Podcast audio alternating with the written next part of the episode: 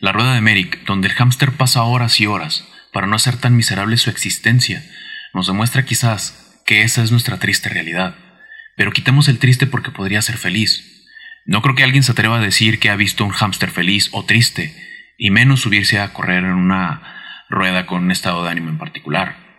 Imagínate un hámster corriendo con un estado de ánimo de la chingada porque se siente gordo o porque el macho la dejó.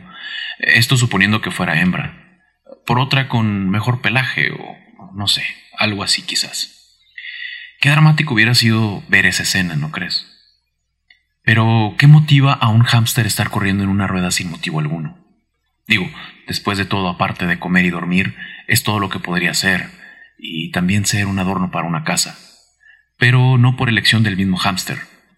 Si este roedor pudiera elegir, por supuesto que él podría estar en su hábitat natural, recorriendo pastizales, buscando qué comer, teniendo una madriguera como hogar y reproduciéndose, lo cual es lo más importante. Sí, sí, obvio. Si le preguntas a un hámster qué prefiere después de comer y dormir, claro, si subirse a dar vueltas a la rueda por horas o tener coito. Por supuesto que va a elegir el coito primero. Pero si tú pensaste que primero era correr por horas, entonces no me jodas. Has de ser de esos frigidos solterones que van al gimnasio a ver qué cachan. De esos güeyes que un día van a hacer brazo, el otro pecho, el otro tríceps, cuadríceps y todo lo que termine en ícep. Pero yo pregunto, ¿y cuándo vas a hacer cara? ¿O cuándo vas a ejercitar tu cerebro? Cabrón, acéptalo. Eres de belleza rara, solo que vas ahí a esos lugares para no sentirte tan mal contigo mismo y buscar aceptación con los demás. Cada quien, no te ofendas, no te estoy criticando ni mucho menos. Igual y es por salud. Pero sí deja de tomarte fotos frente al espejo que te ves bien pendejo y miserable. Sobre todo si pones cara de estúpido queriendo aparentar ser interesante. Quiérete un poquito, rey. Otra cosa que he notado de algunos espectros de por ahí es que pareciera que también ejercitan muy bien la garganta. Digo porque de repente les cambia la voz así como que más gruesa o pastelosa. Porque su voz en realidad es voz de puñetas. Algo así como yo que intentaba poner una voz más serena y complaciente en el primer episodio que hice. Hay una verdadera pena. Ya después intentaré remasterizar porque ese tema la verdad es que está muy chingón y como que no quedó muy claro el mensaje que yo intentaba dar. Pero lo que quería ya era subir contenido porque estúpidamente pensaba que me iban a eliminar mi cuenta o algo así. Pero bueno, estoy cambiando un poquito el formato, un poco solamente, pero no por eso voy a dejar de ser cortés. Y ya estamos aquí. Y ya sean días, tardes o noches, pero que sea siempre grato el momento en el que me permites llegar a tus oídos. Te doy la más cordial de las bienvenidas. Hoy, en un episodio más, y con un monólogo, te hablaré de la virtuosa ignorancia. ¿Tú qué prefieres? ¿Ser sabio y maldito o ignorante y feliz? Acomoda tu lugar porque este no es el fin del mundo, pero puedo verlo desde aquí.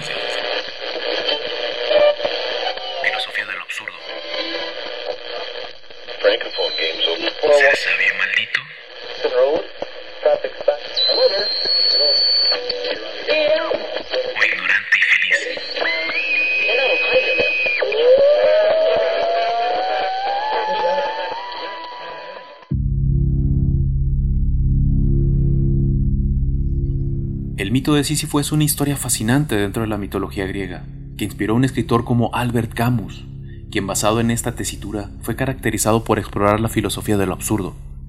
Este mito nos habla de la vida de Sísifo, un rey que fue condenado en el Hades por su engaño a los dioses, quienes lo castigaron perpetuamente a empujar una roca cuesta arriba. Lo peculiar en este castigo es que cada que Sísifo estaba por llegar a la cima, ésta rodaba hacia abajo, obligándolo a comenzar de nuevo, haciéndolo repetir este esfuerzo por la eternidad. Para filósofos, pensadores y psicólogos, esto representa lo absurdo de la existencia de muchos actos que hacemos como seres humanos, llamándolo a sí mismo como el perseguir causas infructuosas. Para pensadores como Camus, Sísifo y su eterna condena simbolizan la condición humana, donde la vida puede parecer absurda y sin sentido. El esfuerzo constante y repetitivo de Sísifo para empujar la roca y luego verla caer representa la monotonía y la repetición sin un propósito aparente en la vida. El mensaje del mito de Sísifo de Camus se centra en los siguientes puntos. El primero nos habla de la búsqueda de significado, pues a pesar de la condena absurda, Sísifo continúa empujando la roca cuesta arriba. Esta persistencia refleja la lucha humana por buscar significado y propósito incluso en circunstancias sin sentido. El segundo de los puntos nos habla de la rebelión contra lo absurdo. La verdadera libertad y felicidad, según Camus, provienen de la rebelión consciente y la aceptación de la absurda existencia. Aunque Sísifo está condenado, su elección de seguir empujando la roca es un acto de rebelión de continuar a pesar de la futilidad inherente. El tercer y último punto nos habla de crear nuestro propio significado. Camus propone que, ante la falta de un significado intrínseco en la vida, los individuos tienen la libertad de crear su propio sentido y propósito en la vida, a pesar de las dificultades y la ausencia de un propósito universal. En resumen, el mito de Sísifo de Albert Camus aborda el dilema existencial de la vida, la búsqueda de significado y propósito en un universo aparentemente indiferente y absurdo, y la importancia de la rebelión consciente y la creación de significado personal a pesar de la falta de sentido inherente.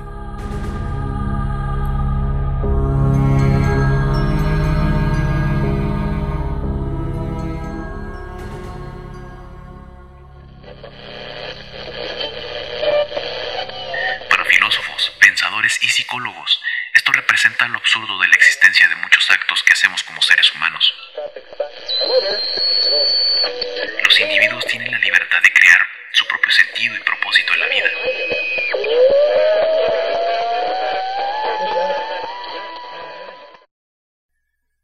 Al inicio de comenzar a escribir el guion del monólogo, llegó a mí como un chispazo a la rueda del hámster, quien por instinto está motivado por algunos factores naturales y las condiciones de cautiverio. Estos podrían ser estar en movimiento, liberar energía, eh, simulación de estar en cautiverio, de estar en su hábitat. Eh, espérame, no mames, ¿cuál pinche cautiverio? Si ya está el cautiverio, ya está el cabrón. Si te soy sincero, sentí pena por él. Y mira que simular que está en su hábitat, digo, qué jodido. Comencé a cavilar sobre lo que pudiera estar pensando. Mira que encontrarle sentido a la vida en una situación así es muy complicado. El único sentido que ese güey puede encontrar es vivir, aunque sea en una vitrina. Total, estará bien alimentado, lejos de depredadores naturales y con suerte si su dueño o dueña les gusta esa clase de animales, pues tendrá una pareja y eso será chingoncísimo para él porque pues ya tendrá la posibilidad de reproducirse. Sin embargo, esto no quita el hecho de que siguen en cautiverio y cuando traigan hijitos hámsters al mundo, estarán en, en el encierro igual que ellos. Pues donde su único mundo será estar en una vitrina llena de acerrín y con una rueda donde podrán y correr y correr y correr absurdamente. Aun con todo y eso, a ellos no se les quitan las ganas de seguir viviendo y seguir siendo un simple roedor. ¿Cuándo has escuchado o visto que un hámster se revele por su libertad? ¿O que caiga en depresión y quiera terminar con su existencia? No faltará el mamón que diga, ah, sí, hay un estudio que dice que los hámsters tienen depresión. Eso importa un carajo. Aún así los venden en las tiendas de mascotas. O sea, no me vengan a decir que sienten empatía por estos animales, si se la pasan a toda madre en cautiverio. Ya imagino la rebelión de los hámsters por pelear por sus derechos. O qué tal una película de terror que se llame Hámsters Asesinos 2, el regreso. Imagínate el pánico colectivo que sería. Pero en fin, el punto de mezclar la peculiar vida de estos indefensos animales, el mito de Sísifo y la filosofía del absurdo de Camus es para preguntarte si le encuentras relación a todo esto con nuestra existencia. Piensa, piensa, piensa. Igual y ahora estás viviendo en una vitrina y corriendo en una rueda sin motivo alguno. A ver, no me estoy poniendo del lado de los que piensan que el universo por sí mismo tiene una existencia absurda, orillando a los humanos a perseguir causas infructuosas. Pero me siento en gran parte de las vidas de las personas que están llenas de estas ruedas. Dime si no, te haré una pregunta. ¿Por qué trabajas? Ok, ya sé, por lo mismo que yo, llevar comida, ropa y un techo a la familia, un sustento vaya. Trabajamos por algo al final del día. No puedo decir que todos, pero sí la gran mayoría. Esto sucede en tu etapa como adulto. Bueno, aunque algunos comenzaron desde niños. Hay muchos niños trabajando hoy en día cosa que no debería de suceder, pero ciertas circunstancias en el núcleo de la sociedad, y no se diga lo familiar, orillan a que muchos niños y jóvenes deban adquirir esta enorme responsabilidad, ya no por vivir, sino por sobrevivir. Las condiciones de trabajo para ellos muchas veces son de calle, a la intemperie, en el sol, en la lluvia y en el frío. Si no, dime cuando vayas manejando, acuérdate de mí. ¿Cuántos niños no te toparás trabajando? Esto lo pongo entre comillas, porque en este país tenemos derecho a un trabajo digno, y lo pongo con subrayado, negritas, en mayúscula. Pero para ellos existe más derechos que pudieran disfrutar, como el derecho a disfrutar su niñez, por ejemplo. Tienen derecho a la educación. Y es este derecho que parece que está más negado que nunca hoy en día. La pandemia llegó a dar un retroceso, no dos pasos, sino de cien en materia de educación. Sobre todo en nuestro país, porque con la llegada de la pandemia, lo primero que cerraron fueron las escuelas. Sí, ya sé, ahí vendrá tu comentario. Es que había que proteger a los niños, es que no los podíamos exponer y tal. No seas mamón doble moralista de mierda, porque apenas hubo supercierres y a la semana ya estabas pidiendo que abrieran restaurantes, bares, antros y plazas. Así que no te rasgues las vestiduras, no respingues, ni busques argumentos, porque así fue. ¿Qué creías? ¿Que no llevabas a los niños al parque? ¿No los llevabas a un restaurante contigo? ¿No los llevabas a las plazas? yo por eso preguntaba, ¿y las escuelas? Bien, gracias, ¿y tú qué tal? ¿Cuál fue la solución? Llevar a un entorno virtual por completo las clases. En un nivel como prepa y universidad, este método es bastante plausible. Pero en los niveles básicos, totalmente desaprobado. ¿Por qué? Te voy a poner un ejemplo muy simple, en preescolar. Las educadoras pedían que el infante manejara una tableta para conectarse a las clases. Desde un correo electrónico. ¿En serio pensabas que un niño de 4 o 5 años podría agendar sus clases y por sí solo conectarse por algún medio electrónico? Porque eso era lo que pedían, con todo respeto a los trabajadores de la educación. Su labor es vital para el desarrollo de cualquier país. Y no me malentiendas, no les estoy tirando a los maestros y no es a todos en particular. Esto es a quien le caiga el saco, porque ni siquiera este trabajo se trata para criticar absolutamente a nadie. Con la pandemia, muchos de ellos se deslindaron de responsabilidades y nos cargaron la mano los padres de familia. Estoy de acuerdo en algo, que nuestros hijos son tecnológicos nativos o nativos tecnológicos, como le quieras decir. Pero no por eso hay un motivo válido para que se hayan desatendido, sobre todo en la parte de la educación. Además, si contamos el hecho de que no todos cuentan con el recurso para tener una computadora o una tableta para adaptarse a estas nuevas modalidades. Tan solo observa. Y tan solo observa en Internet y observa bien. Busca cuáles son las cifras de deserción escolar. Las cifras muestran que 285.670 alumnos no volvieron a clases en México para el ciclo escolar 2022-2023. Y estas son cifras supuestamente oficiales, porque si nos vamos a lo real, el número es bastante abultado. Ahora bien, te hago otra pregunta más. ¿Tu trabajo te gusta? Es decir, ¿es lo que siempre soñaste? Si tu respuesta fue que sí a la primera, chingón, bien por ti. Eso significaría que haces con pasión y amor tu trabajo. Pero si tu respuesta fue que no, que creo es la respuesta mayoritaria, y esto me llevaría a hacerte otra pregunta. Si no te gusta lo que haces, ¿por qué lo haces? Y pim, no me respondas, porque esta respuesta nos lleva a la primera pregunta. Trabajas por el sustento y tal, ¿no? Exactamente como le ocurre a Sísifo, la piedra lo hace retroceder al inicio, o como a nuestro amigo el hámster, corriendo en una rueda sin motivo aparente. Bueno, esto aplicaría más por perseguir un salario, el cual te hace mentirte que un día alcanzarás un salario súper chingón que te librará de todo tipo de deudas y te hará vivir como rey, ¿no? No te engañes. Estás hasta el rifle de deudas y entre más ganas, más deudas y más gastas porque piensas que así debe de ser. La eufemista frase de el dinero es para gastarse y en México nos encantan los, los eufemismos. Estamos en un país eufemista. Y puede que así sea, pero hay algo que siempre digo. No es lo que tienes, es lo que haces con lo que tienes. Eso es lo que marca la diferencia. Ok, no estás en el trabajo deseado. ¿Qué te falta para llegar a él? Que te caiga del cielo. Que toque tu puerta. No sé, puede que pierdas tiempo, toda tu vida, y nunca vaya a llegar. Entonces, ¿qué te hace falta? Déjame pensar. Mm, no sé. Mm, ¿Cómo se llama? Ya lo tenía. Ah, sí, educación. ¿Será eso lo que te falta? Si no tienes una profesión, pues entonces es por ahí, papi. Porque para hacer hay que saber y para saber hay que formarse. Y no lo justamente de hacer fila para entrar a la cervecería o algún antro así. Bueno, y si tienes la profesión, entonces una de dos. O te falta formación y estás en el lugar equivocado o definitivamente no estudiaste lo que te gustaba. ¿Por qué digo esto? No puedes sobresalir si no le encuentras el lado alegre a lo que haces. Hay casos particulares donde la necesidad obliga a una persona a obstinarse con lo que hace.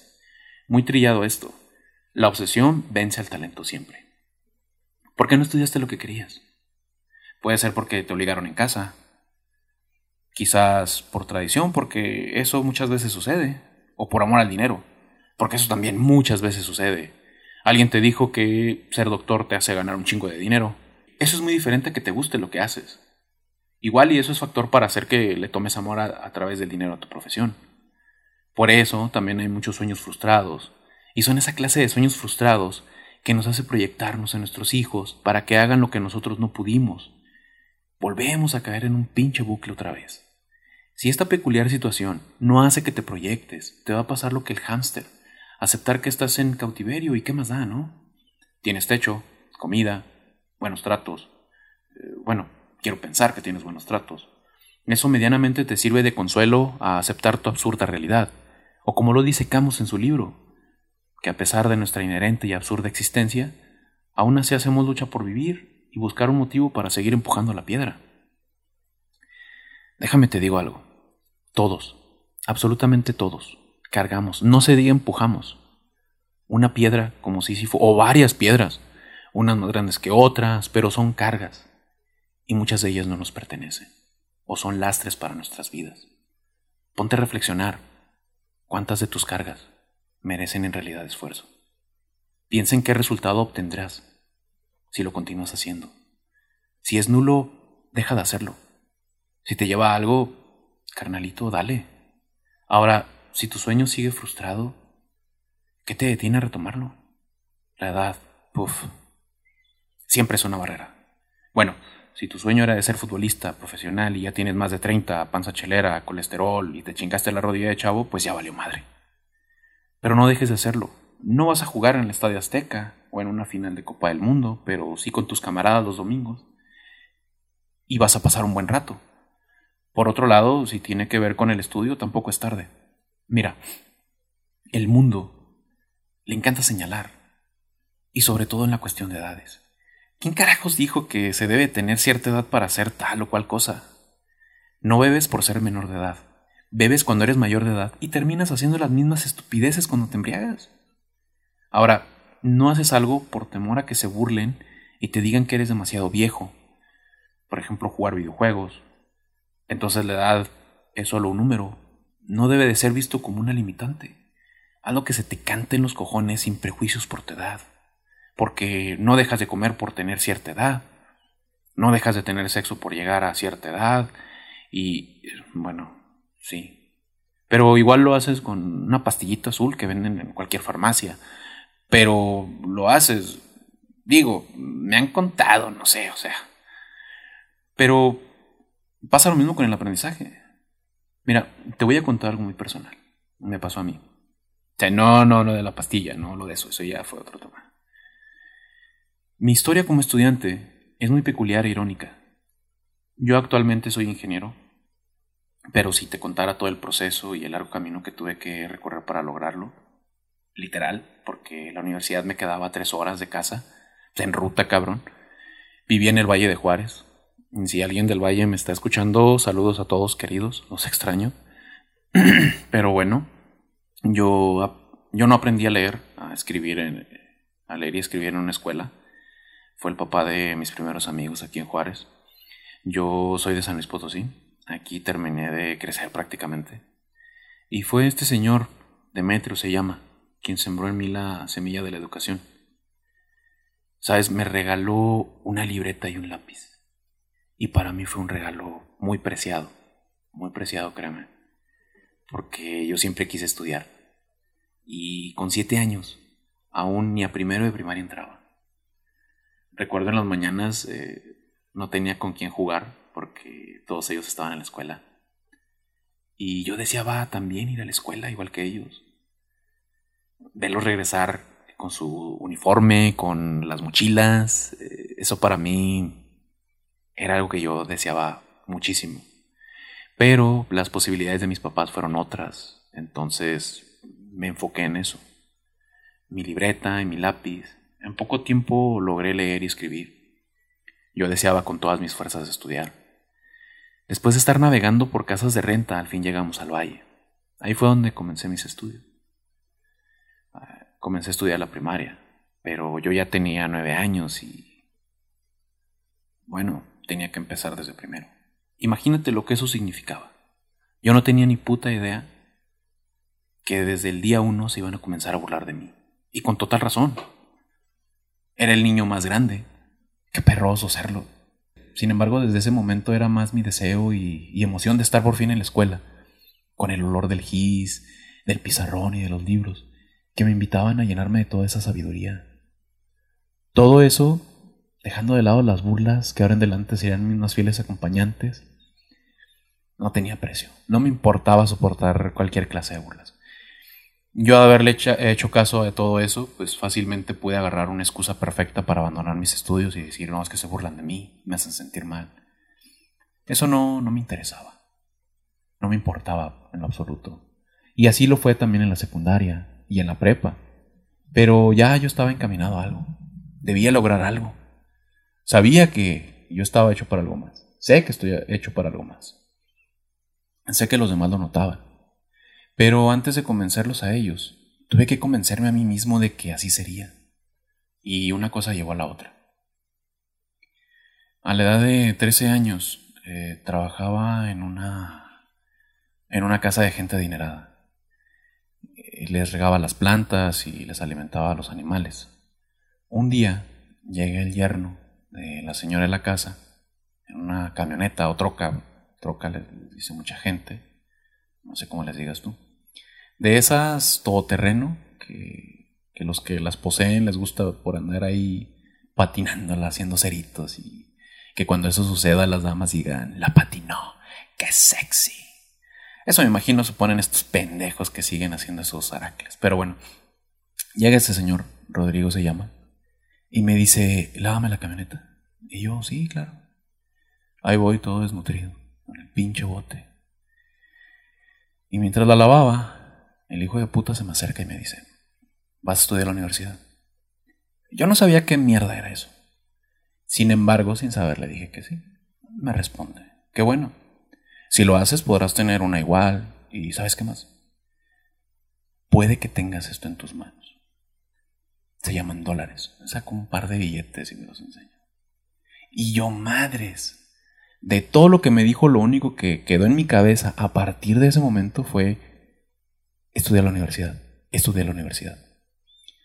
Lo más irónico de esta historia es que cuando me gradué como ingeniero, me acordé de todo eso. Me acordé del primer maestro, y no fue justamente alguien que fuera profesor de profesión, vaya. Pero para mí lo era. Le tenía ese respeto. El señor Demetrio ya puede estar tranquilo, porque habrá hecho una labor muy importante.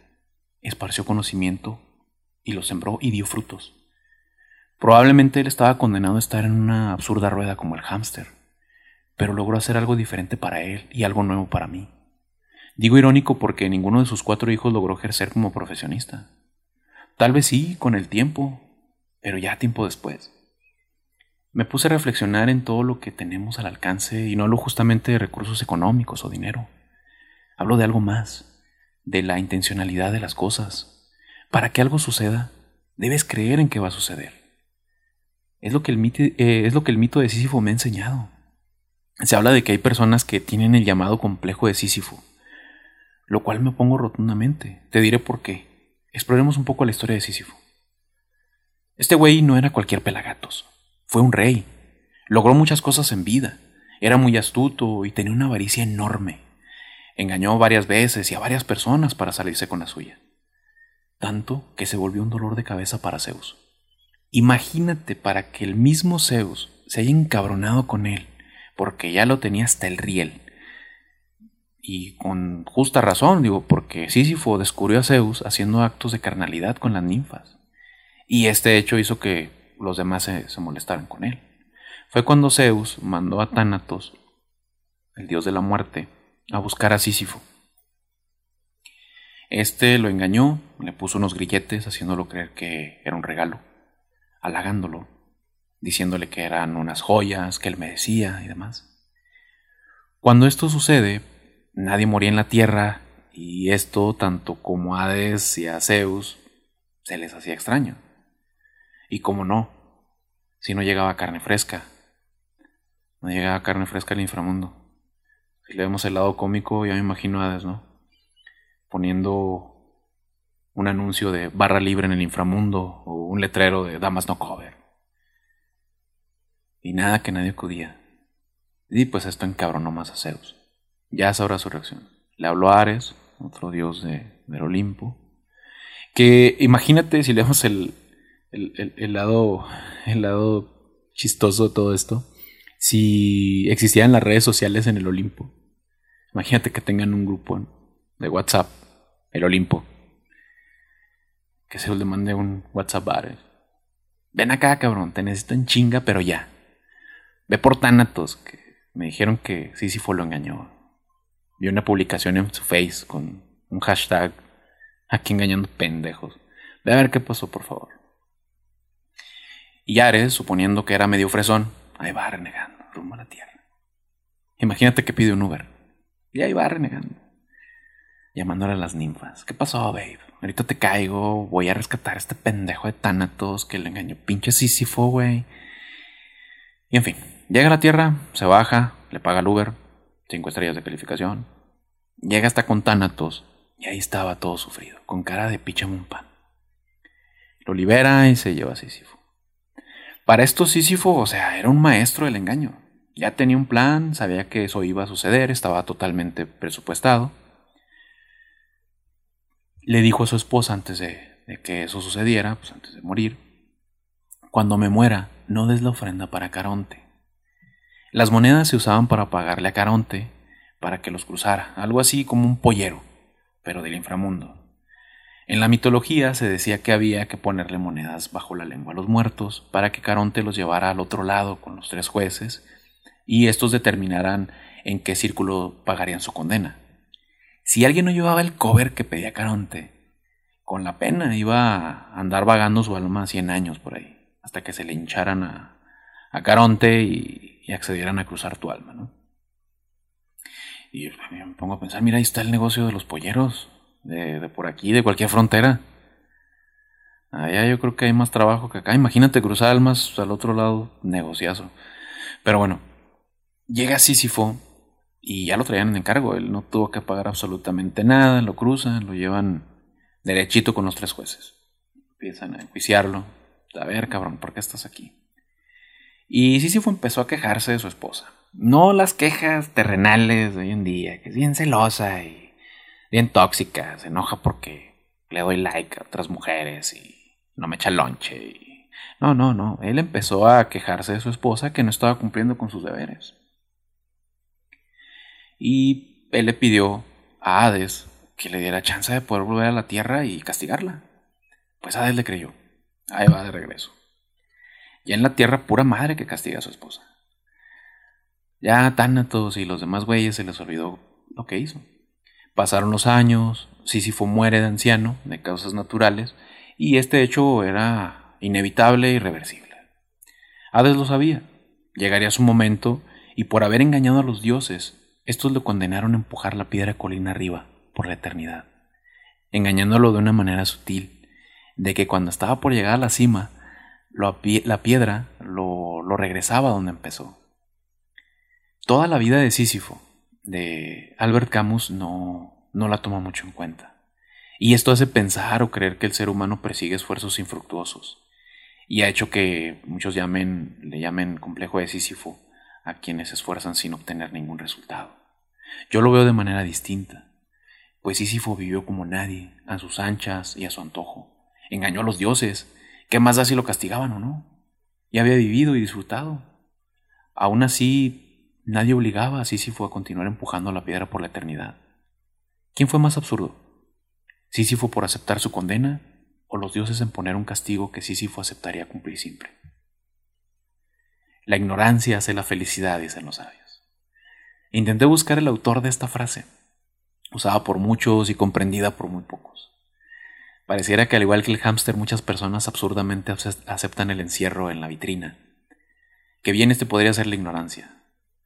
La rueda como un motivo sin fin que nunca se concretará. Qué alivio para aquellos quienes desafían esa condición, pues tiene todo eso un trasfondo. Pues entre más sabiduría, mayor será tu claridad ante la realidad. Es cierto, ambos casos pueden ser tristes o también ambos felices. Cultiva mentes y serás eterno. Cultiva ignorancia y serás olvidado. La educación no debe ser solo de niños y jóvenes, y tampoco debe ser vista como una prisión de la que hay que escapar. Hay mucha información hoy en día que hace que Internet sea vista como una universidad. Hoy ya no pueden existir las excusas. Tú puedes ser tu propio maestro, ser autodidacta y desafiarte a hacer cosas nuevas. No trato de convencerte. A mí no me paga nadie si lo logro o no. Da igual si lo crees o no. En ambos casos tendrás razón. Yo estoy haciendo algo nuevo, por ejemplo. Hacer podcast. Es divertido y me gusta. Yo no hago esto por tener seguidores. Un podcast con famosos cualquiera puede tener éxito y tener millones de seguidores. Pero no eres tú quien tiene ese éxito. Sigue siendo de ellos. ¿Qué te aporta un contenido hecho solo para tener la intención de entretenerte? Si lo puedes ver de esta forma, tú eres el producto. Cuando algo se hace para tener tu atención, ¿qué te hace pensar que les interesa que te lleves un buen mensaje? No digo que esté mal entretener, pero hay de entretenimiento a entretenimiento. Las personas están obligadas a aprender algo, al mismo tiempo y al mismo ritmo que otras personas. El hecho de inculcar a un niño que al terminar la escuela ya se podrá ser adulto, eso tiene una connotación que traerá consigo graves consecuencias. Dale sentido a tu aprendizaje. No es lo mismo estudiar estadística con solo números que estudiar las estadísticas, no sé, de un partido de básquetbol, de fútbol americano. Si es que te gustan esos deportes, encuentra el gusto por estudiar. Puede ser desde uno de tus gustos, de tus pasiones. Ahí es donde lo debes de aplicar. No sé cuál sea ahora tu situación, si eres estudiante, ya un profesionista, o alguien que nunca estudió o tuvo que truncar sus estudios. Lo que te puedo decir es que el estudio te abre muchas puertas, te da infinitas posibilidades. Tú puedes aceptar tu realidad siendo feliz desde la ignorancia, ignorancia bendita que llegas a los hombres para hacerlos felices. Y puedes limitarte solo a eso, a ser un simple hámster con una rueda que no te llevará a ningún destino. O puede ser como Sísifo, desafiando lo que nadie se atreve a desafiar y sonriendo, aún sabiendo cuál sería su condena a pagar. Porque después de todo, como dice Camus, imaginemos a un Sísifo feliz. Así es como hemos llegado al fin de un episodio más. No me resta más que agradecerte. Aprovecho para enviar saludos a todas las personas que nos escuchan en Ciudad Juárez, la frontera de la nostalgia ajena. También en Monterrey, Cancún, Ciudad de México, las ciudades de Texas y Georgia en Estados Unidos, y hasta Antoquia, Colombia. Gracias por su preferencia, y espero que con el tiempo se sumen más. La resistencia es exigir lo imposible. Que sigas teniendo un momento agradable. Pronto, muy pronto, volveremos con un episodio más, que nos dará la oportunidad de abrir nuestras mentes, con el grato beneficio de la duda. Y recuerda que este no es el fin del mundo pero podremos verlo juntos desde aquí. Hasta entonces.